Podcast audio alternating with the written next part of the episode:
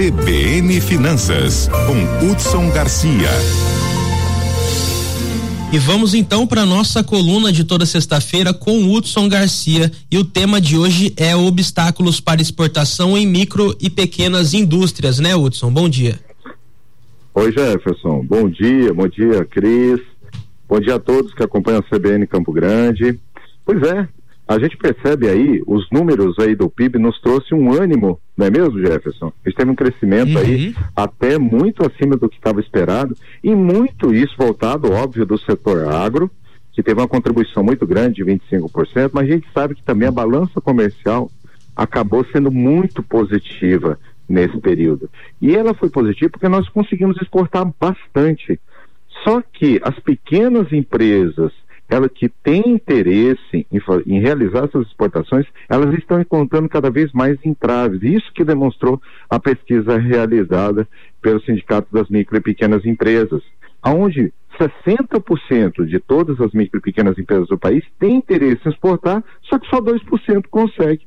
E um dos principais entraves, viu, Jefferson, é a burocracia é a questão da quantidade de papelada necessária para que você consiga colocar o seu produto lá fora.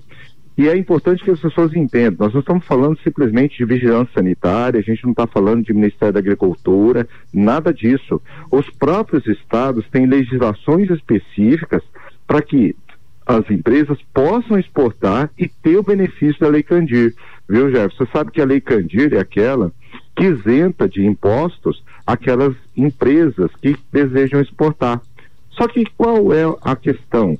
É a necessidade de registro que você precisa fazer, a necessidade de uma série de protocolos e processos que são realizados. E isso não está no dia a dia do nosso empresário.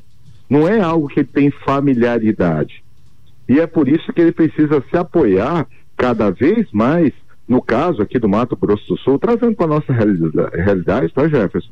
Uhum. Do Centro Internacional de Negócios, que é um, um braço aqui da Federação das Indústrias, para tentar auxiliar ele a se qualificar para poder realizar a exportação. E essa exportação não é, não estou falando de exportação para a Europa, não estou falando de exportação para a China, eu estou falando até uma exportação para o Mercosul, que a gente tem uma área de livre comércio aqui, mas mesmo assim precisa de uma série de papeladas que precisam ser realizadas pelo nosso empresário. Além disso, o próprio Sebrae, agora, dentro desses programas de políticas públicas, está com convênio com a Apex e está cada vez mais desenvolvendo o projeto Comércio Brasil, que também qualifica os nossos pequenos empresários a poder colocar o seu produto lá fora, mas não é só colocar, é expor, é com precificação correta, é realmente trazer competitividade para que esse pequeno empresário possa fazer usufruto desse corredor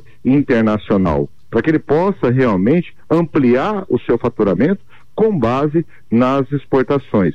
O mercado lá fora está ávido por produtos brasileiros, porque nós obedecemos protocolos internacionais de produção e de fabricação de produtos.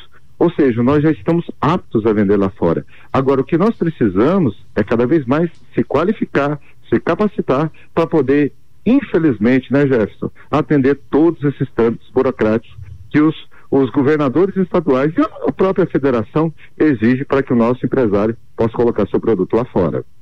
Tá certo, então, Hudson. Muito obrigado pelas dicas aí para os pequenos empresários aqui de Mato Grosso do Sul, porque realmente é muita burocracia para exportação. Boa sexta-feira para você. Obrigado por mais uma participação aqui na CBN, viu? Muito obrigado, Jefferson, e um ótimo final de semana a todos. CBN, CBN Campo Grande.